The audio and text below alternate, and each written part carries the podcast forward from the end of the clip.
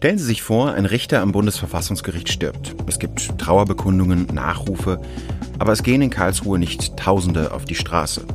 So war es am Wochenende in Washington, als Ruth Bader Ginsburg, Richterin am Supreme Court, dem obersten Gericht, gestorben ist. Es ist nicht nur die Trauer um eine liberale Ikone der USA, es geht auch darum, wie das Gericht künftig besetzt sein soll, ob es für viele Jahre eine konservative Mehrheit unter den Richtern gibt. Die Neubesetzung des Postens am Supreme Court bestimmt jetzt den Präsidentschaftswahlkampf. Eine Entwicklung, die Donald Trump wieder Auftrieb im Rennen ums Weiße Haus gibt.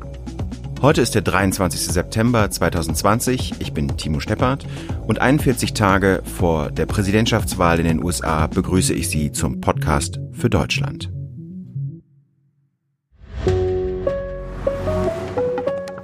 Der amerikanische Supreme Court kann das Leben vieler Amerikaner nachhaltig beeinflussen. Die Entscheidungen können sehr weitreichende Folgen haben. Darüber möchte ich mich heute mit Klaus-Dieter Frankenberger, Außenpolitikchef der FAZ, und Andreas Ross, Online-Politikchef und zuvor langjähriger Amerika-Korrespondent, unterhalten. Um zu verstehen, welchen Stellenwert der Supreme Court hat, würde ich gerne mit Ihnen, Herr Frankenberger, in die 50er Jahre zurückgehen. Damals wurde in der Entscheidung Brown vs. Board of Education am obersten Gericht die Rassentrennung in amerikanischen Schulen aufgehoben. Was passierte danach? Also erstens haben Sie recht mit Ihrer, mit Ihrer Eingangsüberlegung, dass der amerikanische Supreme Court, das oberste Gericht, in, das ist eine Mischung aus Verfassungsgericht und sozusagen Bundesgerichtshof, äh, weitreichende Entscheidungen politischer, gesellschaftspolitischer Art fällt. Äh, Sie haben das Urteil ähm, von 1954 angesprochen, in dem die Rassentrennung an Schulen aufgehoben wird. Nicht direkt, aber auf mittlerem Wege führte das dann eben zu Integration öffentlicher Schulen. Und ein Mittel dieser Integration war das sogenannte Bussing. Also weiße Schüler wurden in schwarze äh, Stadtviertel äh, gefahren und umgekehrt. Es führte zu einem ungeheuren Tumult. Die einen bejubelten natürlich diese Art der Integration. Viele Weiße haben sich gewehrt. Es gab äh, gewehrt dagegen. Es gab, gab zu es kam zu unschönen Szenen, es kam aber auch politisch noch relevanter zu einer Umwidmung der Loyalitäten vieler äh, demokratischer, weißer demokratischer Wählen, die jetzt ihre politische Loyalität auf die Weil auf sie die dagegen waren, dass schwarze Schüler auf die Schulen ihrer Kinder kommen. Bitte? Weil sie dagegen waren, dass schwarze ja. Schüler auf Ja, weil die, sagten, das ist ein Eingriff in die, in die Hoheit nicht nur äh, des, äh, sozusagen des örtlichen School Boards, sondern natürlich auch äh, in Eingriff in äh, elterliche Entscheidungsfreiheit. Aber im Grunde war das natürlich ein Grundvorbehalt. Man wollte keine Kinder aus in der Regel ärmeren äh, Lebensverhältnissen in die Schulen haben. Das war ein klassischer Schwarz-Weiß-Konflikt. Aber man muss natürlich immer noch äh, ein, weiteres, äh, ein weiteres Datum heranführen. Das ist der, der, 21, der 22. Januar 1973, an dem die Entscheidung Roe versus Wade erging in der Ableitungsfrage. Der, der, das damalige Gericht unter dem liberalen Verfassungsrichter Burger, Warren Burger, obersten Gericht, entschied, dass von da an Abtreibungen straffrei sind, dass sie mit der Verfassung vereinbar seien. Das hat für und es ist eine sehr, sehr weitreichende Entscheidung. Sie war in der Sache weitreichend und sie war auch in der politischen Konsequenz weitreichend. Sie beschäftigt das, uns jetzt noch im Wahlkampf. Es beschäftigt und jetzt, das ist sozusagen, dieses Urteil ist die, mal etwas überstützt gesagt, die Geburtsstunde der neuen Rechten in den Vereinigten Staaten. Das ist, dieses Urteil zu revidieren, ist das Sehnsuchtsziel vieler Konservativer. Äh, nicht unbedingt alle nur Republikaner, aber es ist natürlich der Punkt, auf den sich ungeheuer viele, ungeheuer viel politische Energie aus dem rechten Milieu ähm, richtet. Und jetzt die Aussicht zu haben, mit einer sehr, sehr großen Mehrheit am obersten Gericht, dieses Urteil, das nicht befriedet hat im Land, wie gesagt, ähm, das nicht auf große gesellschaftliche Akzeptanz, verbreitet gesellschaftliche Akzeptanz gestoßen hat, aber nicht auf eine befriedende gesellschaftliche Akzeptanz. Dieses Urteil zu revidieren, ist sozusagen das Feuer, das die wirklich Konservativen äh, antreibt. Mhm. Und vielleicht muss man sich mal vergegenwärtigen, wie das funktioniert. Es ist ja nicht so, als ob so ein Fall, wie er 73 vor Gericht stand, jedes Jahr zu verhandeln ist. Aber da die Bundesstaaten in den Vereinigten Staaten viele Befugnisse haben, versuchen konservativ regierte Staaten immer wieder, und das tatsächlich kann man sagen, jedes Jahr daran zu rütteln. Und oft ist das mit Gesetzen, die so tun, als würden sie den Präzedenzfall achten, aber sagen, zum Schutz der Patientinnen müsste man mhm. noch zusätzliche Regelungen erlassen. Beispielsweise besonders beliebt, Texas und Louisiana haben das zuletzt versucht, dass man Abtreibungsärzten, also Ärzten, die überhaupt bereit sind, Abtreibungen vorzunehmen, das sind im Süden der Vereinigten Staaten oft sehr, sehr wenige, dass man denen vorschreibt, sie müssten auch Belegbetten in Krankenhäusern haben und dann aber die Krankenhäuser da nicht zustimmen. Das wird also von den Linken als reine Schikane gewertet. Die Autoren der Gesetze, ja, das stimmt natürlich, äh, also sie versuchen schon, es damit umzukehren. Mhm. Sie behaupten aber, nein, nein, das ist zum Schutz der Patientinnen und äh, hier darf nichts äh, schiefgehen. Und auf diese Weise ist es immer wieder äh, eine relevante Frage, nimmt sich der Supreme Court einen solchen Streitfall an? Und falls ja, ähm, urteilt er dann sehr eng auf den spezifischen Fall oder nutzt er die Gelegenheit, nochmal grundsätzlich sich über die Frage zu beugen. Und das ist, glaube ich, der Punkt, der jetzt äh, die Menschen interessiert, ob das dann bald doch nochmal kommen könnte. Dadurch, dass die Richter auf Lebenszeit benannt werden, auf Dauer auch eine konservative Mehrheit am Supreme Court bilden könnte. Die gibt es schon heute, aber dass zum Beispiel ein liberaler Richter, wie das in den letzten Jahren passiert ist, mal mit den äh, ein äh, in der Mitte stehender Richter auch mal mit den äh, eher linksliberalen Richtern stimmt, also dass man auch in eine andere Richtung eine Entscheidung treffen kann, äh, wird damit immer unwahrscheinlicher. Unwahrscheinlicher ist, glaube ich, das richtige Wort. Man sollte es sich nicht zu leicht machen. Es handelt sich nicht um zwei Fraktionen wie im Kongress. Es gibt keine Parteidisziplin. Und Richter wie zum Beispiel der konservative Gerichtspräsident John Roberts haben erkennbar ein Interesse daran, den Ruf des Gremiums ein bisschen zu retten. Das heißt, es kann strukturelle Gründe geben. Wir beachten Präzedenzfälle. Wir schrauben bisherige Entscheidungen nicht neu auf, die über die Sache hinausgehend dagegen sprechen, so etwas neu zu machen. Also ganz so stumpf, dass es einfach jetzt 6 zu 3 und immer gewinnen die Republikaner ist, so dürfen wir es uns nicht vorstellen. Aber in der Tat, die Chancen dafür, da grundsätzlich etwas Neues zu machen, sind gestiegen. Aber die Aussichten allein motivieren die republikanische, die konservative Seite. Ähm, Frau Ginsburg, die jetzt gestorbene Verfassungsrichterin, Ruth Bader Ginsburg, die war 27 Jahre im Gericht. Sie ist dorthin gekommen im Alter von 60 Jahren. Eine der Kandidatinnen, die angeblich oder tatsächlich auf der Liste des Präsidenten sind, äh, ist ähm, eine Richterin im Alter. Sie heißt ähm, Amy Coney Barrett. Die ist 48 Jahre alt, also eine Frau, von der man erwarten kann oder überhaupt in einem Alter, bei dem man erwarten kann, naja, 35, 40 Jahre ist das durchaus möglich. Die Richter sind auf Lebenszeit ernannt. Und das zeigt, warum so viele Konservativen ihr, ich sag's mal in deren Sinne oder aus deren Perspektive ihr Glück kaum fassen können, dass sie jetzt unmittelbar, dass jetzt der Moment da ist, auf den sie ihr, wie einer gesagt hat, ihr ganzes Leben lang gearbeitet, gewartet haben, dafür gekämpft haben. Das ist eine strukturelle Mehrheit. Ross hat recht. Das heißt nicht, in jedem Fall bekommen sie ihren Willen durch, aber bei den großen Themen werden sie das bekommen. Eine strukturelle Mehrheit auf lange, lange Zeit zu einem, wenn man so will, gesellschaftspolitischen Rollback, zu einer Stärkung, sagen wir mal, der Unternehmensseite, äh, zu einer rigiden Interpretation des Rechts, äh, des angeblich oder tatsächlich in der Verfassung festgeschriebenen Rechts, Waffen zu tragen, das wird so kommen. Und Donald Trump hat gestern Abend in Pennsylvania auf einer Kundgebung ganz ein, also er versucht gar nicht, dieses Kalkül irgendwie zu verdecken. Er sagt, der nächste Richter wird die Politik für 50 Jahre festlegen. Ja? Das ist nicht ähm, übertrieben. Und äh, in der Tat, und man darf vielleicht daran erinnern, diese lebenslange Ernennung ist natürlich mal in Zeiten überlegt worden, als die Menschen so irgendwann in ihrem fünften, sechsten Lebensjahrzehnt dann aber auch spätestens starben. Mhm. Ja, also die Vorstellung, dass da einer, äh, nachdem er es schon zum Supreme Court Richter gebracht hatte, noch 50 Jahre weiterlebt, ist natürlich irgendwie im, äh, im 18. Jahrhundert äh, nicht sehr präsent gewesen. Eine Frage, ist das eigentlich, äh, gibt es überhaupt Überlegungen, dass man das auch begrenzen könnte? Also es gibt gar keine Überlegungen, die es nicht gibt und das ist gerade ein toxisches Gemisch ähm, weil alle diese Überlegungen halt nicht aus einem überparteilichen Geist stammen, wie können wir unser Land äh, krisenfester machen, sondern alle Überlegungen ausnahmslos aus dem Geist kommen, wie können wir unser Lager stärken und deshalb also nichts davon irgendeine befriedende Wirkung hätte. Die Gefahr ist dann, bis jetzt war es ja immer so, dass der Supreme Court letztendlich der Schiedsrichter war und entschieden hat, geht es in die eine, in die andere Richtung.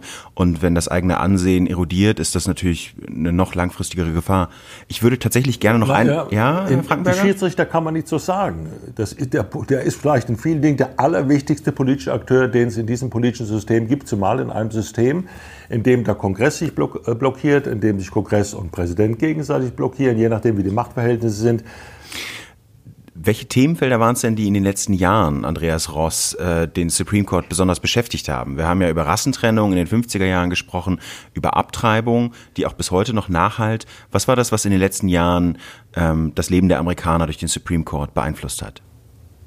Naja, am meisten Aufmerksamkeit in dieser kulturkämpferischen Stimmung bekommen vielleicht immer die Fälle, wo in irgendeiner Weise religiöses gegen, also sozusagen die Trennung von Kirche und Staat in irgendeiner Weise ähm, auf, dem, auf der Agenda des, des Gerichts steht. Also sei es so ein Fall äh, oder seien es etliche Fälle, die was mit, ähm, mit Homosexualität zu tun haben, mit der LGBTQ-Gemeinde zu tun haben, wo es dann darum geht, inwiefern zum Beispiel ein bemerkenswerter Fall, ob ein Konditor in Colorado gezwungen werden darf, eine, eine Hochzeitstorte auch für ein schwules Paar zu machen oder ob er sagen kann, das ist nicht mein Glaube, geht doch bitte in eine andere Konditorei, ähm, die euch eure Regenbogentorte macht oder so. Das ist natürlich nichts, was auf einmal von, auf einen Schlag den Alltag von Abermillionen Amerikanern endet, aber da ist unheimlich viel Energie drin, weil die Interessengruppen von beiden Seiten solche Fälle ja. nehmen, die dann zu Symbolfällen werden oder ob äh, ein katholischer Arbeitgeber gezwungen werden kann, wie alle anderen Arbeitgeber, äh, auch die Kosten für äh, Verhütung über die Krankenkasse mit zu übernehmen. Das sind so sehr symbolische Fälle. Äh, das Waffenrecht ähm, ist natürlich auch immer etwas, was die Leute sehr fasziniert. In dem Maße, in dem der Kongress blockiert ist, weil Demokraten und Republikaner das Kompromisse schmieden verlernt haben, sind auch Entscheidungen zur Einwanderung, beispielsweise, ob die als Kind, also die sogenannten Dreamer, die als Kind ins Land gekommen sind, ähm, und hier eine komplette Schullaufbahn durchgemacht haben, ob die bleiben dürfen oder nicht, wird dann irgendwie ein Präsident versucht, es per Dekret zu regeln, ob das nun Obama oder Trump ist, und das Gericht muss dann darüber entscheiden. Ich glaube, es gibt eine andere Gruppe von Fällen, die man, uns, die man sich auch angucken muss, wo das Gericht weitreichende Entscheidungen darüber fällt, wie politische Entscheidungen gefällt werden, also wie es im Wahlkampf weitergeht. Es sind jetzt noch äh, sechs Wochen vor der Wahl oder gut sechs Wochen vor der Wahl etliche Fälle anhängig, wo die Regeln für diese jetzt kommende Wahl noch strittig sind. Also wie Briefwahlstimmen gezählt werden, welche Anforderungen an den Unterschriftenvergleich gesetzt werden, ob ehemalige Straftäter in Florida durch die Bank wirklich wählen dürfen, wie es das Volk 2018 in einem Referendum eigentlich entschieden hatte. Das sind sehr weitreichende Fragen. Immer wieder der Zuschnitt von Wahlkreisen, äh, der sehr parteipolitisch betrieben wird und äh, zu äh, sozusagen äh, ja eigentlich zu sehr wenig äh, politischem Wettbewerb am Ende bei der Wahl noch führt. Das sind irre wichtige Fragen darüber, wie Wahlen ausgehen. Dann als allerletzten Punkt würde ich vielleicht noch hinzusagen, für mhm. Donald Trump geht es dann auch noch um ihn selbst, wie immer. Und zum Beispiel die Frage, welcher Kongressausschuss hat ein Recht, alle, alle Akten anzufordern, die Sonderermittler Mueller bei der Russland-Untersuchung angefertigt hat oder darf ein Staatsanwalt in New York äh, Finanzunterlagen der Trump Organization anfordern oder schützt den Präsidenten seine Immunität davor? Das sind vielleicht für die allermeisten Amerikaner keine wichtigen Entscheidungen, aber ganz gewiss für Donald Trump. Mhm. Klaus-Dieter Frankenberger? Aber die, Andreas Ross, die allergrößte Pointe ist ja die, dass, sagen wir mal, die Kandidatin des Präsidenten wird ähm, vom Senat bestätigt, jetzt in diesem zu Ende gehenden Jahr vor oder nach der Wahl. Und nach, nach also im neunten Jahr, kommt es zu einer Entscheidung oder landet die Wahl selbst, weil sie umstritten ist, weil es jede Menge juristische Streitereien gibt, bei eben diesem Gericht. Das ist für mich die größtmögliche Pointe. Also der, der Präsident hat jetzt noch eine Kandidatin, es soll ja eine Frau sein, vorgeschlagen. Nehmen wir noch die beiden anderen Kandidaten äh, hinzu, die in den vergangenen Jahren erfolgreich durch das Senatsverfahren äh, äh, gebracht hat. Da hat er drei, drei Richter ernannt und die sitzen dann mit, dem, mit, dem Rest, mit der Resttruppe zusammen darüber. Letzten Endes, das haben wir jetzt im Jahr 2000 gehabt, faktisch wird Herr Biden Präsident oder bleibt Herr Trump Präsident? Ich stimme Ihnen zu. Ich, äh, ich bewundere Sie dafür, dass Sie das mit so einem äh, geradezu strahlenden Lachen hier vortragen, weil die Pointe natürlich am Ende nicht sehr lustig würde, wenn es tatsächlich so käme. Ich glaube, der sozusagen der Strohhalm, an dem ich mir festhalte, ist, dass das Gericht das nicht will, dass Gerichtspräsident John Roberts das nicht will. Die sind sich alle, glaube ich, sehr bewusst darüber, dass ihr Ansehen in Amerika nicht, äh, nicht besser geworden ist durch dieses Machtwort im Jahr 2000, ähm, wo sie einfach eine Wahl entschieden haben. Ähm, das Gericht hat schon die Möglichkeit, äh, den schwarzen Peter dem Kongress zuzuschieben. Aber eine Vielzahl von Einzelentscheidungen um diese Wahl herum wird es garantiert geben, vor der Wahl, nach der Wahl und insofern äh, in der Tat. Ich habe mit Michael Werz vom Center for American Progress gesprochen, das der Demokratischen Partei nahesteht. Er ist äh, dort Senior Fellow und Politologe. Und wir haben darüber gesprochen, inwiefern sich die Chancen von Joe Biden verschlechtert haben. Hallo, Herr Werz. Schönen guten Tag. Ähm, ein Sitz im Supreme Court wird neu besetzt und das hat Bewegung in den Präsidentschaftswahlkampf gebracht. Donald Trump will Ende der Woche eine Kandidatin vorstellen, womöglich sogar den Sitz noch vor der Wahl im November besetzen. Ihm könnte das bei der Mobilisierung der konservativen Evangelikalen sehr helfen. Joe Biden hingegen ähm, appellierte vor allen Dingen an die Republikaner, die Wahl abzuwarten. Ansonsten wirkt er aber seitdem relativ zurückhaltend. Wieso eigentlich? Ähm, ich glaube, man kann nicht sagen, dass Joe Biden wirklich zurückhaltend ist. Er hat gesagt, er wird sich in das Verfahren als Kandidat der Demokratischen Partei nicht einmischen. Das steht ihm auch nicht zu, weil er ja keine politische Funktion mehr bekleidet. Aber es ist schon deutlich, dass in der Biden-Kampagne man dieses Thema sehr, sehr ernst nimmt und auch mit einer massiven Mobilisierung, gerade von jüngeren Leuten oder äh, Frauen in den Vororten, die durch unter Umständen durch die Rechtsprechung in der Zukunft, was äh, Abtreibungsrechte angeht, betroffen sein könnten oder aber auch die mhm. politisch sehr aktive äh, Schwulen- und Lesbenbewegung äh, durchaus anspricht und versucht dort äh, entsprechend äh, Sensibilität und Interesse hervorzurufen. Die Republikaner versuchen die Frage nach der Neubesetzung, um darum drehen zu lassen, ja oder nein zur Abtreibung.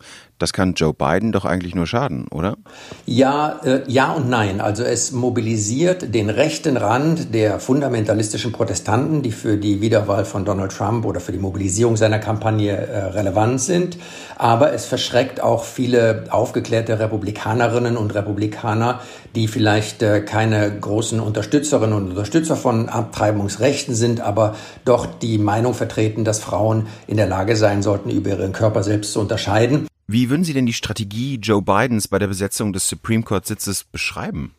Also, also Biden macht ja ohnehin schon einen Wahlkampf, den man eigentlich als eine amerikanische Variante des Adenauer Wahlkampfs äh, mit dem Slogan keine Experimente äh, vergleichen könnte, mit denen Adenauer 1957 in Deutschland die absolute Mehrheit gewann. Die äh, Biden-Kampagne äh, ist äh, ganz stark darauf ausgerichtet, niemandem weh zu tun, ähm, auch Leuten, die zum moderaten konservativen Spektrum äh, gehören, zu versichern, ihr braucht keine Sorgen haben, die Angriffe gegen die Demokraten, als Sozialisten, Kommunisten, Anarchisten und was das Weiße Haus sich sonst noch einfallen lässt, sind völlig bizarr. Er hat äh, darüber hinaus auch eine eine Attitüde sozusagen sich angeeignet, wo er äh, sehr stark als Landesvater auftritt. Also mich als Rheinländer erinnert das an die letzten Jahre von äh, von äh, Ministerpräsident Rau. Also hier ist ganz klar, dass man versucht, die Wählerinnen und Wähler, die unter Umständen verschreckt sind von ihrer eigenen republikanischen Partei und der zunehmenden Radikalisierung der, der Grand Old Party, dass man die doch dazu bringt, entweder nicht für Donald Trump abzustimmen oder den Schritt zu machen, zu den Demokraten hinzugehen. Das ist aber schon seit einigen Wochen oder seit Beginn der Kampagne fester Bestandteil der beiden Strategie. Aber genau das, das könnte doch jetzt ins, aber genau das könnte doch jetzt ins, ins Rollen kommen. Also wenn man eben denkt, dass diese moderaten Konservativen womöglich sich mehr äh, auch mit Trump anfreunden, wenn es eben nicht mehr um die Eskapaden Trumps geht, um die gescheiterte Corona-Politik, sondern eben tatsächlich um den Supreme Court, um Abtreibung, müsste Joe Biden dann stärker versuchen, auch die Linken zu umwerben und dann womöglich, so wie Sie es sagen, gerät dadurch nicht womöglich auch dieser, naja, dann sage ich es auch mal, Adenauer Wahlkampf ähm, womöglich ins Wanken? Äh, ich glaube nicht. Also zum einen muss man sagen, dass innerhalb der Republikanischen Partei diejenigen, die aufgeschlossener sind und auch die Wählerinnen und Wähler in den bürgerlichen Vororten, die ja zu dem massiven Gewinn an Sitzen bei den Zwischenwahlen im Abgeordnetenhaus 2018 beigetragen haben, dass das in der Regel keine Ein-Punkt-Wählerinnen und Wähler sind. Also jetzt zu glauben, dass man Leute, die eine Vielzahl von ökonomischen, politischen und, und anderen Interessen haben, dass man die jetzt ausschließlich mit der Abtreibungsfrage dazu bringen könnte, Donald Trump zu wählen. Das halte ich für äh, schwierig, das Argument. Hinzu kommt auch, dass man sich nicht, äh, dass man nicht unterschätzen darf, dass Corona, also die, die Covid-Krise hier nach wie vor das zentral bestimmende Thema sind, insbesondere angesichts der steigenden Zahlen. Hinzu kommt das Klimawandel aufgrund dieser massiven Feuer in Kalifornien und an der amerikanischen Westküste auch äh, eine ganz prominente Rolle in der Diskussion jetzt wieder eingenommen haben. Also ich glaube, das ist äh, nicht der Fall. Was die Partei Linke angeht, die Joe Biden natürlich mobilisieren muss, da gehören insbesondere Jungwähler zu, äh, die Millennials, also Erst- und Zweitwähler sind in den USA. Wir sind eine sehr viel jüngere Gesellschaft als das greise Deutschland. Das ist die größte Gruppe der Wahlberechtigten mit über 73 Millionen Wahlberechtigten. Die sind wichtig äh, und mit denen versucht die Kampagne von Biden auch in eine Konversation einzutreten. Und da hat der Mord an George Floyd und die äh, daraus folgenden äh, Proteste und die Black Lives Matter Bewegung der Partei auch eine unerwartete Plattform gegeben, diese Themen von der politischen Mitte aus, und zwar unter dem Titel des politischen Gemeininteresses und der, äh, der Zusammenführung der, der Pole in der amerikanischen Gesellschaft aufzunehmen. Das tut die beiden Kampagne, aber eben äh, sozusagen in dem Adenauer Kontext mit großer Vorsicht und in dem Versuch, sozusagen diesen Spagat zwischen der bürgerlichen Mitte und äh, jungen Liberalen aufrechtzuerhalten. Das ist in einem Land mit der kontinentalen Ausdehnung der USA, den regionalen und ethnischen Unterschieden nicht einfach. Aber die Demokratische Partei ist ist eben seit Franklin D. Roosevelt eine Sammelbewegung von verschiedenen Gruppen, deren politische Interessen nicht immer äh, miteinander äh, sozusagen im Einvernehmen stehen. Und das ist die große Herausforderung für Joe Biden. Mhm. Wie würden Sie das denn einschätzen? Kurz gefragt, hat das die Gewinnchancen von Joe Biden deutlich verschlechtert? Die, der Tod von Ruth Bader Ginsburg und die mögliche Neubesetzung?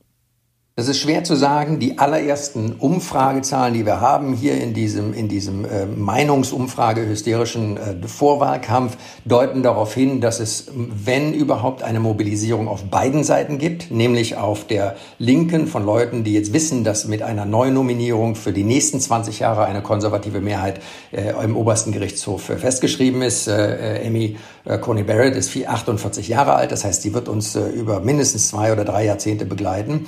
Aber aber das bedeutet auch, dass natürlich die Demokratische Partei mobilisieren kann. Äh, Pete Buttigieg, der homosexuelle Bürgermeister und ehemalige Präsidentschaftskandidat innerhalb der demokratischen Vorwahlen, hat neulich auf oder gestern oder vorgestern auf einer Rede gesagt, ähm, you now have to go vote as if your life depends on it because it does. Ihr müsst jetzt wählen gehen, als ob euer Leben davon abhängt, weil das der Fall ist. Und es wird natürlich auch auf der konservativen Seite unter Umständen, äh, gerade unter fundamentalistischen Christen, eine Mobilisierung für Donald Trump geben, besonders unter Leuten, die, die vielleicht mit seiner Lebensführung nicht ganz einverstanden sind, äh, weil die ist ja alles andere als fleckenlos. Und, ähm, Aber darüber haben Sie ja bis jetzt auch hinweggeschaut. Die haben darüber hinweggeschaut. Das, das äh, gilt ja auch zum Teil für das Führungspersonal von äh, protestantischen Großkirchen. Aber äh, hier kann man, glaube ich, davon ausgehen, dass sich das im besten Falle egalisieren wird.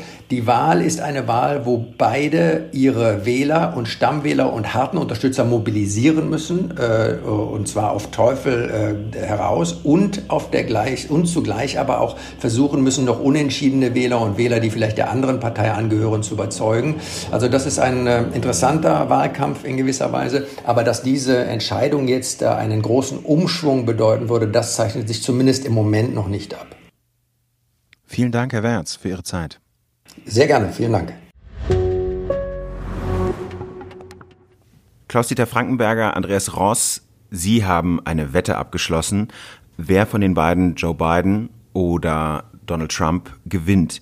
Wieso, Herr Frankenberger, halten Sie einen Sieg von Donald Trump im Moment für wahrscheinlicher? Es hilft ihm äh, von seiner inkompetenten, von seinem inkompetenten Management in der Corona-Krise äh, abzulenken. Es hilft ihm, andere Angriffspunkte wegzudrücken und es lässt ihn auf, bei seiner Wählerbasis als derjenige erscheinen, der ihm das der vielen Leuten das wichtigste Versprechen überhaupt erfüllt hat, nämlich dem, dem Gericht eine konservative äh, Richtung zu geben. Das, das versetzt seinem Wahlkampf eine neue Energie. Mhm. Ich habe heute Morgen in der New York Times gesehen, was ein republikanischer Spin-Doktor, ein Berater von mehreren Senatskandidaten ähm, gesagt hat. Ich muss es mal gerade ad hoc übersetzen. Äh, Gott hat die Republikaner äh, erschaffen, damit sie drei Dinge tun. Und zwar nur genau diese drei Dinge. Steuern senken, ausländische Feinde töten und rechtsgerichtete Richter bestätigen. Ja, und das ist nicht ein linker Demokrat, der spottet über die, Demo, über die Republikaner, sondern das ist jemand, der gerade in zwei sehr umstrittenen Staaten, Colorado und North Carolina, versucht, republikanischen Senatskandidaten zum Sieg zu verhelfen, der das sagt. Insofern absolut wahr, in vielen Staaten ist es eine Realität. Die klassische Republikaner-Klientel will genau das haben und insofern ein riesen Pluspunkt für Trump, daran gibt es überhaupt keinen Zweifel. Aber bei dieser Wahl haben wir immer gesagt, die allermeisten Leute sind entschieden. Ich glaube nicht, dass viele der Menschen, die vor vier Jahren Donald Trump gewählt haben, es diesmal nicht mehr tun würden. Wenn es irgendwo eine Gruppe gibt, die identifiziert wurde, die das doch tun könnte, sind das vielleicht die äh, insbesondere Bewohnerinnen von Vororten. Wir haben ja schon darüber gesprochen im Podcast, Soccer. Moms und so. Ja? Und ob das tatsächlich so ist, ob eine 35-jährige, eher konservative, eher religiöse, äh, eher wenig Steuern zahlen wollende Frau findet, ach ja, Abtreibung sollte mir wieder verboten werden, das ist nicht mehr so sicher. Und das kann auch sein, dass sich die Republikaner da ein bisschen blenden lassen Biden hat das Problem, dass es eben diese Bemühungen gibt am linken Rand äh, seiner Partei, jetzt radikal alles kaputt machen und wir schlagen zurück. Das war eine Kriegserklärung. Er hat das Thema teilweise jetzt bei Auftritten ignoriert, gar kein Wort darüber verloren. Das scheint mir gewagt zu sein. Im Moment ist es so, dass Donald Trump in den aktuellen Umfragen 42 Prozent hat, 52 Prozent, darauf kommt ungefähr Joe Biden. Aber inwiefern spielt denn diese Supreme Court Entscheidung für einzelne sehr äh, umkämpfte Bundesstaaten eine besondere Rolle. Sagen wir mal, die Staaten, in die die beiden das letzte Mal gewonnen haben, tun wir mal so, als die Mehrheit genauso sich entscheiden wird. Also die Staaten, die äh, bis vielleicht auf drei, vier Staaten, wo es eben auf der Kippe stand, wo es letztes Mal auf der Kippe stand und die jetzt möglicherweise wieder so umkämpft sind, dass sie wieder als die berühmten Schlachtfeldstaaten gehen. Äh, Kalifornien wird äh, demokratisch wählen, Mississippi wählt republikanisch. Da braucht man das kann man nicht wetten, das ist so. Das ist fast in, in Stein oder in, in Beton gemeißelt sozusagen. Das ist so. Aber die paar Staaten, um, den, um die es geht, sagen wir mal unter anderem Wisconsin, unter anderem Pennsylvania, äh, Michigan, da hatte Trump nur wenig gewonnen. Was waren die Gruppen, die ihm, die zum Übergelaufen sind? Das waren die gleichen Gruppen, die soziologisch die 20, äh, 1980 für Reagan gestimmt hatten. Äh, weiße Wähler aus dem, wir würden sagen, aus dem Arbeitermilieu. Das sind wertkonservative Leute.